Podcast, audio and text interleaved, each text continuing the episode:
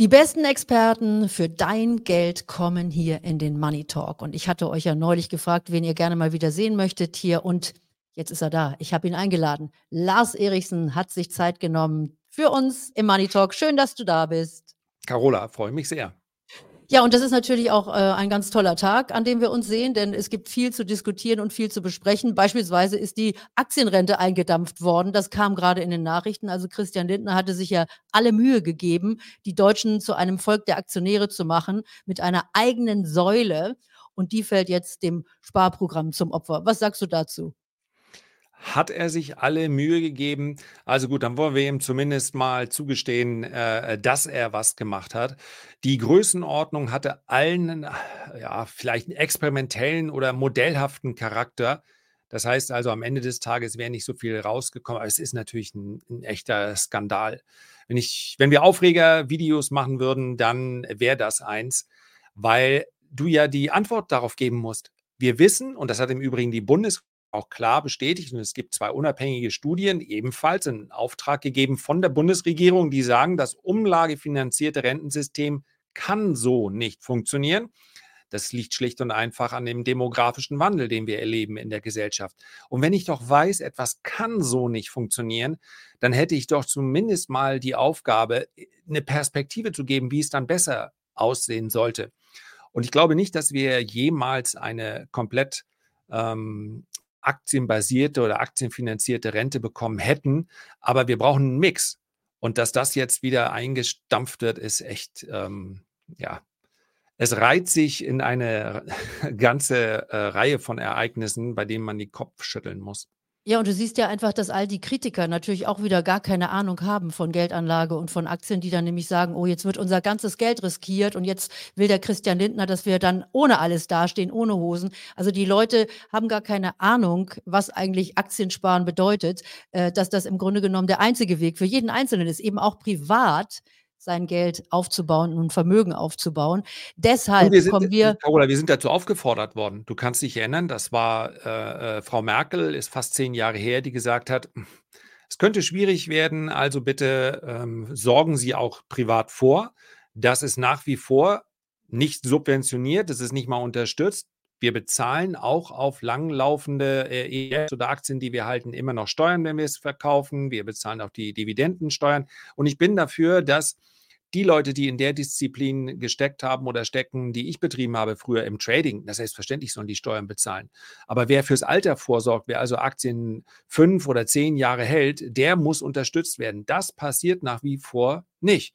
Und äh, von daher, ja, Vielleicht ist es auch nicht ganz ernst gemeint und ich schüttel den Kopf immer in dem Moment am stärksten, wenn ich lese, dass dann zum Beispiel einige Gewerkschaftsführer sagen, äh, unsere Kohle da an der Börse verzocken, weil sie fürchten vielleicht, dass jemand erkennen könnte, dass die Börse tatsächlich äh, nicht ein Ort der Zockerei und des Übels ist. Und in der Ursprungsstudie, ich bin gleich fertig, aber das regt mich wirklich auf, in der Ursprungsstudie, im Übrigen von der FDP mal in Auftrag gegeben vor 15 Jahren. Da wurde ganz klar äh, festgelegt auch, und da steht es auch, wenn du 15 Jahre lang beispielhaft einen ETF auf den MSCI World hältst, dann hast du bisher noch nie einen Verlust erlitten. Und was das mit Zockerei zu tun haben soll, das muss mir jemand erklären. Also wir setzen uns weiter dafür ein, dass äh, alle in Aktien sparen. Dafür seid ihr ja hier auch im Money Talk, denn wir wollen natürlich von Lars jetzt auch wissen, was wir mit unserem Geld dann jetzt auch machen sollen, denn wir warten nicht erst ab, bis Christian Lindner wieder auf den Gedanken kommt, für uns alle zu sparen in Aktien. Also, was sagst du zum ja, du aktuellen bist aber optimistisch, was, was die aktuelle Regierungskonstellation angeht. Da schauen wir mal, wie viele Monate noch bleiben, um hier gestalterisch tätig zu werden. Du, aber ansonsten wird er sich wahrscheinlich hinstellen und wird es weiter sagen, dass wir eigentlich die Aktien brauchen, die Aktienrente. Und das stimmt ja auch. Also es, wir brauchen, jeder von uns sollte eigentlich in Aktien investieren. Dafür haben wir dich ja jetzt auch hier bei uns im Money Talk, dass du uns wieder ein wenig äh, Ideen mitgibst. Ganz wichtig nochmal für euch alle an dieser Stelle ist natürlich keine Anlageberatung, was wir hier machen. Wir geben euch Ideen für euer Geld, aber ähm, Lars hat es gerade schon gesagt, ja, 15 Jahre im MSCI Sparplan. Ja, so riskant ist das Ganze. Da hättet ihr schon mehr aus eurem Geld machen können. Aber wir wollen natürlich detaillierter in die ganze Sache reingehen. Der DAX, der schlägt sich so mit der 16.000er Marke Hochmarke im Moment so ein bisschen rum, hat aber natürlich schon einiges auch wieder aufgeholt. Das heißt, war das die Jahresendrallye, die wir jetzt schon hatten? Ja, es kann sein. Allerdings ähm, muss man sagen, dass er ja relativ schnell angestiegen. Nicht ganz so schnell wie die US-Indizes, aber auch der DAX hat sich sehr, sehr gut entwickelt. Und wenn so ein Index dann nach so einem Run mal für ein paar Tage seitwärts konsolidiert, dann muss man ihm nicht gleich Schwäche unterstellen. Das heißt also, wir haben jetzt heute, lass mich mal gucken, den 28. November. Das heißt, wir haben noch so grob 20, 21 Handelstage in diesem Jahr spätestens in der äh, Weihnachtswoche passiert dann nicht mehr allzu viel. Also ich könnte mir vorstellen, dass wir noch ein kleines, ja, ist es schon so ein Sahnehäubchen oben drauf bekommen, dass der Markt also noch ein bisschen weiterläuft. Das ist im Übrigen auch ein sehr typisches Verhalten, dass zum Jahresende dann die Aktien, die Indizes, die Sektoren, die gut gelaufen sind, dass die nochmal besonders gut laufen. Und von daher, das muss noch nicht das Ende gewesen sein. Aber tatsächlich müssen wir mal hinterfragen, was eigentlich äh, mal abgesehen von dieser äh, Jahres, also von der Jahreszeit dazu geführt hat, dass wieder so, so eine gute Stimmung aufgekommen ist. Denn äh, grundlegend hat sich ja nicht allzu viel verändert. Und die Signale, dass wir jetzt also bald wieder sinkende Zinsen haben werden, die sind auch noch etwas ganz leise zu hören. Also was glaubst du, wie geht es denn dann im nächsten Jahr weiter? Ich bin tatsächlich für die nächsten Wochen, dass wir jetzt im Dezember noch eine ganz große Korrektur sehen, das halte ich für sehr unwahrscheinlich, weil die institutionellen Marktteilnehmer auch nicht investiert genug sind in dieser Rallye. Das heißt, sie werden kleinere Korrekturen kaufen müssen. Ja, man will am Ende des Jahres ja auch nicht mit einer schlechteren Bilanz dastehen als der Gesamtmarkt. Aber danach zumindest noch nicht von einer Jahresauftakt-Rallye sprechen. Ich bin, äh, man sollte im Hinterkopf behalten, dass innerhalb weniger Wochen aus einer Erwartungshaltung, die Rezession wird wahrscheinlich kommen, ein sogenanntes Goldilocks-Szenario geworden ist. Das heißt also, mehr als 60 Prozent der Marktteilnehmer in den USA lässt sich das etwas besser messen. Das gilt aber im Wesentlichen auch für Europa. Erwartet mittlerweile ein Soft Landing oder No Landing. Rezession wird nur noch von 25 Prozent der Marktteilnehmer erwartet, Tendenz sinken. Und das ist die Ursache für die stark steigenden Kurse. Und ganz so bullisch bin ich nicht. Ich habe es, glaube ich, an dieser Stelle auch schon mal gesagt, auf Sicht von 18, 24 Monaten bin ich sehr bullisch. Das heißt, ich glaube, wir werden noch so etwas bekommen wie einen richtigen Bullenmarkt. Ähm, Indexstände, äh, die so um locker 15 bis 25 Prozent aufwerten könnten. Aber für die nächsten ein, zwei Quartale ähm, stehen die Ampeln für mich eher auf Gelb. Denn wenn sich auch nur am Horizont abzeichnet, dass die Rezession doch noch kommt, dann ist das in den aktuellen Kursen ganz klar noch nicht enthalten. Dann sehen wir eine Korrektur. So, und dann lass uns mal gucken, also bei welchen Werten dann vielleicht äh, Gefahr im Verzug ist und wo man ganz ruhig das Ganze auch aussitzen kann. Du hattest es gerade schon angesprochen. Ähm, es sind ja einige Aktien besonders gut gelaufen in den Indizes. Wir haben also auch die Tech-Werte, die wieder eine enorme Aufholrallye eigentlich äh, hatten, hinter sich haben. Äh, das heißt, wie sollte man sich denn jetzt als Anleger dann im nächsten Jahr positionieren, dass man möglichst ruhig über die Phase hinwegkommt, bis dann eben dein Szenario eintritt und wir wirklich insgesamt nochmal in einen richtigen Bullenmarkt eintreten? Also, äh, wie immer unterscheide ich ja da ganz klar zwischen denjenigen, die langfristig investiert sind, die sich also gar nicht groß den Kopf darüber machen müssen, die machen logischerweise einfach weiter. Da wird ja nicht rumgepfuscht im langfristigen Depot oder im langfristigen Sparplan einfach weitermachen.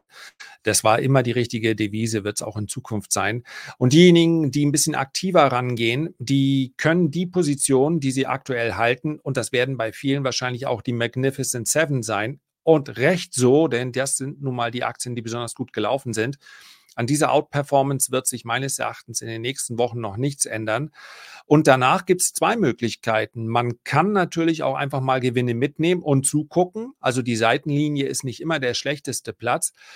Und ich kann mir durchaus vorstellen, dass dann die Sektoren und Branchen, hat gerade die Bank of America eine ganz schöne Studie äh, drüber gemacht, besser laufen werden als die Magnificent Seven, die in den letzten Monaten gar keine haben wollte. Dazu gehört zum Beispiel Biotech, dazu gehört zum Beispiel äh, Clean Energy, dazu gehören auch Nebenwerte. Ja, Nasdaq 100 nahe des Allzeithochs, Russell 2000 amerikanischer Nebenwerteindex.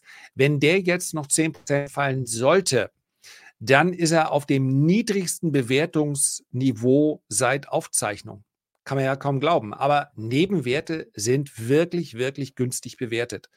Und das wird meines Erachtens zu einer Gegenbewegung führen. Und von daher so ein leichtes Umschichten ähm, könnte der spannende Ansatz sein 2024.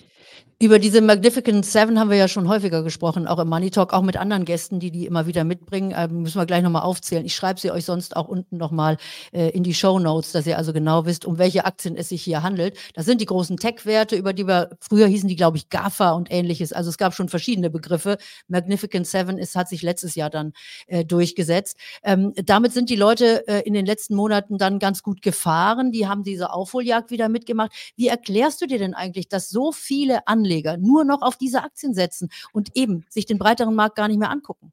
Ja, ist die eierlegende Wollmilchsau. Man kann es nicht anders sagen. Du bekommst nämlich auf der einen Seite das Wachstum, was du dir wünschst. Du bekommst auf der anderen Seite die Stabilität in den Earnings, die du dir wünschst. Du bekommst AI, haben sie praktisch alle mittlerweile mit drin, beziehungsweise profitieren davon. Du bekommst Cloud-Wachstum, haben sie auch fast alle mit drin. Und dazu bekommst du eben auch noch Sicherheit. Und das ist eine Kombination, die hast du nur sehr selten. Denn wenn wir jetzt vielleicht mal Tesla und Nvidia rausnehmen, ja, Nvidia unglaublich gut gelaufen, aber bei denen sind jetzt die Cash-Reserven nicht so hoch, dass man sie extra erwähnen müsste. Aber alle anderen sind ja Safe Heavens. Das hast du früher bei Value-Werten, vielleicht, vielleicht früher mal bei einer äh, ich weiß nicht, bei Industriewerten ähm, von Anno Nifty 50, ja, selbst wir haben es nicht mehr erlebt, aber du sagst, denen kann eigentlich nichts passieren. Oder eine McDonalds, was soll denn auf der Welt passieren, außer einer Pandemie, dass McDonalds ähm, nicht mehr läuft. Das bieten die. Was soll denn passieren, dass du deine Suchmaschine nicht mehr nutzt? Was soll denn passieren, dass äh, Meta mit seinen äh, sozialen Medien nicht mehr läuft oder äh, Amazon. Also das sind wirklich krisensichere Geschäfte und immer noch sehr ordentliches Wachstum. Also ich kann schon verstehen, warum die outperformed haben und warum sie höher bewertet sind als der Gesamtmarkt. Ob sie jetzt vielleicht ein bisschen zu hoch bewertet sind bei den Wachstumsaussichten, das äh, möchte ich aber auch mit auf den Weg geben. Ja, und das sind, in diesem Jahr gucken eigentlich die Dividendenjäger gucken ein bisschen äh, dumm aus der Wäsche, oder? Weil die mit ihren Dividendenaktien, auf die sie vielleicht gesetzt haben, jetzt gar nicht so gut aussehen. Aber da hat man ja immerhin für alle Anleger, die darauf setzen, die Dividende. Das ist ja auch nicht äh, von der Hand zu weisen. Könnte auch eine Come Comeback-Story sein 2024, denn die Korrelation ist ja klar. Wenn du in den USA, ja, ich gehe jetzt mal von dem US-Anleger aus, weil die das meiste Geld in der Tasche haben, wenn du 5% bekommst auf dein Festgeld, wie attraktiv ist dann noch dein toller Dividendenwert, bei dem du äh, dreieinhalb oder vier Prozent bekommst? Also Dividenden und Zinsausschüttungen stehen natürlich in unmittelbarer, in einem Konkurrenzkampf. Und das ist auch nachvollziehbar. Langfristig war es immer besser, nicht auf Credits, also auf Anleihen zu setzen, sondern auf Unternehmen, bei denen ja auch im besten Fall die Dividende immer weiter steigt. Es gibt also gar nicht gar keinen, nicht mal der Ansatz äh, des Vergleiches, weil die äh, Gesamtrendite in Value-Werten besser war. Aber klar, wenn du das auf zwölf Monatssicht siehst, dann sagst du dir, fünf Prozent, das ist nicht unattraktiv in einem Umfeld, wo ich mich sowieso nicht ganz äh, sicher fühle. Und wenn die Zinsen sinken, und das werden sie, zumindest vorübergehend 2024 ganz sicher, dann werden Value-Werte davon profitieren, weil dann natürlich Dividenden wieder potenziell attraktiver aussehen. Guckst du dir eigentlich auch Krypto an, also Bitcoin? Ja, mehr als nur Krypton. Äh, Kryptoin. Kryptoin. also ich bin äh, tatsächlich, ich habe ein Video darüber gemacht, deswegen ist auch kein Geheimnis. Ich bin äh, etwa hälftig äh, investiert in äh, Bitcoin und Ethereum. Ein bisschen ins Grübeln gebracht. Man soll ja auch über seine eigenen Positionen nachdenken. Hat mich der Roman Rea, der Blogtrainer, den habe ich am Donnerstag nämlich im Podcast und der geht an die Sache ja ja fast ein bisschen philosophisch ran. Und es war ein sehr interessantes Gespräch. Also wer Lust hat, da vielleicht reinzuhören. Ähm, und spekulativ bin ich darüber hinaus noch in Solana und in Ripple investiert. Ich habe ein Video über Solana gemacht und habe gesagt, Ausbruch über 27 US-Dollar. Mir egal, was dahinter steht. Charttechnisch super interessant. Dass sie dann in der Spitze bis auf 65 US-Dollar gestiegen sind, das ähm, hat mir natürlich gefallen. Aber hochvolatil, also die, den Disclaimer hast du schon gesagt, der gilt natürlich doppelt und dreifach im Kryptosektor. Aber, ja, ja, aber Bitcoin ist für mich Thema. gekommen, um, ja, also ist die Adaptionsrate bei Bitcoin ist einfach so hoch. Ich, ich, finde all diese Argumente, die man jahrelang vorbringen konnte, ach, und das ist doch nur Wort drumherum und wozu brauchst du denn Bitcoin? Was ist der intrinsische Wert von Bitcoin? Bitcoin musst du ja mit Geld vergleichen. und nicht mit irgendwas. Und für, äh, ich habe es gerade gelesen, 130 Länder in der Welt war der Bitcoin trotz seiner Volatilität ein besserer Store of Value, ein Werterhalt als die eigene Währung. Wenn du in Venezuela oder in der Türkei bist mit der Inflationsrate von 30, 40, 50 Prozent, dann interessiert es dich nicht, ob der Basiswert um 10 Prozent äh, steigt oder sinkt, dann ist Bitcoin das bessere Geld. Und wenn wir uns diese Entwicklung anschauen, dann ist Bitcoin für mich gekommen, um zu bleiben. Bei aller Spekulation da habe ich jetzt einen schönen Cliffhanger, denn der Roman kommt auch zu uns hier in den Money Talk und ich habe für den aber jetzt eine ganz spicy Frage, denn wenn du dieses ganze Drama äh, um OpenAI in den letzten zehn Tagen verfolgt hast, das ist ja die Firma hinter ChatGPT, die also dieses Programm ChatGPT rausgegeben hat, das wir alle kennen, die sollen ja einen neuen, einen neuen Algorithmus haben, der Q-Star heißt. Darüber werde ich mich dann mit Roman mal unterhalten. Also guckt euch auf jeden Fall, auch wenn ihr bei Krypto mit dabei seid und euch für Bitcoin und ähnliches und Ethereum interessiert, guckt euch die Videos beim Lars an, aber schaut auch bei mir beim Roman vorbei, mal sehen, was er dazu sagt. Denn die große Gefahr, die hier besteht, das ist wirklich jetzt offensichtlich kurz vor der Tür, das ist eine, eine Möglichkeit, Bitcoin zu die Blockchain zu entschlüsseln, also diese Kryptographie tatsächlich zu entschlüsseln. Das ist das, was möglicherweise dieses Q-Star beinhaltet. Ich werde das noch ein bisschen tiefer recherchieren, denn das wäre für uns natürlich alle ein Riesendrama. Da geht es dann übrigens nicht nur um äh, die Blockchain, da geht es dann um alle ähm, äh, Dinge, die in irgendeiner Farm äh, ähm, Weise hinter einer Kryptographie verborgen sind. Das sind ja unsere Konten, das sind unsere Kreditkarten, alles im Grunde genommen. Also die Gefahr ist mega. Deshalb wollte man auch quasi diese Büchse der Pandora wohl nicht öffnen. Wir steigen da ein bisschen tiefer ein. Ich wollte euch an dieser Stelle noch eine Kleinigkeit mitgeben. Wenn ihr Lust habt, etwas zu lesen, könnt ihr euch nämlich mein Buch hier noch runterladen. Da geht es um die Psychologie an der Börse. Auch immer wieder sehr, sehr wichtig. Also wenn ihr Lust habt, einfach kostenlos dieses Buch runterladen. Ansonsten, lieber Lars, danke ich dir natürlich, dass du bei uns warst im Money Talk. Ich hoffe, du kommst auch im neuen Jahr wieder. Ich finde die Unterhaltung mit dir unfassbar spannend. Ich freue mich sehr, dass wir uns hier auf YouTube kennengelernt haben. Für euch alle, die das erste Mal dabei seid, lasst mir ein Abo da und geht mal auf den Kanal von Lars. Der hat noch viel mehr Informationen. Spannend auch dabei, Lars, ich sage das ganz gerne, du richtest dich eben an den langfristigen Anleger, aber auch an den, der ein bisschen kürzer dabei sein möchte und da vielleicht einen kürzeren äh, Anlagehorizont mitbringt. Ja, weil Immer wir ja auch nicht wissen, was Q-Star mit uns vorhat. Vielleicht haben wir ja auch nur noch eine kurzfristige Anlage vor uns. Also als ich das gelesen habe, dachte ich auch so ein bisschen, oh, auf der einen Seite faszinierend wie bei so einem Science-Fiction-Roman, auf der anderen Seite denkst du auch, Dinge könnten theoretisch vielleicht auch mal schief gehen. Aber wie heißt es so schön, kurzfristig bleiben wir immer Optimist und langfristig dürfen wir Skeptiker sein. Ich auf jeden Fall auch. Aber weißt du, was mich wirklich besorgt gemacht hat, als ich las, dass da also in irgendeiner Art und Weise wohl dieser Entwickler von, von OpenAI mhm. etwas gesehen hat, was ihn erschrocken hat. So, also das heißt, die haben offensichtlich diesen neuen Algorithmus sich angeguckt und haben festgestellt, oh shit, das Ding kann mehr, als wir eigentlich wollten. Und mhm. Insofern, ich bleibe dran an dem Thema. Ich recherchiere. Schreibt mir auch in die Kommentare, ob ihr mehr dazu wissen wollt hier auf dem Kanal, denn das ist wirklich ein heißes Thema, über das im Moment interessanterweise noch niemand spricht. Äh, ich werde mit Roman auch über das Bitcoin Halving sprechen. Das ist ja auch ein interessantes Thema fürs nächste Jahr. Aber möglicherweise wird das alles überschattet durch etwas ganz anderes. Aber ich bleibe auch optimistisch. In diesem Sinne, lieber Lars, schöne Grüße nach Glücksburg und bis ganz bald. Bye, bye. Herzlichen Dank. Bis bald.